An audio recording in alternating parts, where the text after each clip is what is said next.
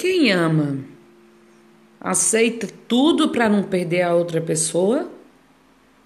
Ou compreende as diferenças e sabe que pode dizer não quando for preciso? Eu tô com a segunda opção. Como é que tá no seu relacionamento?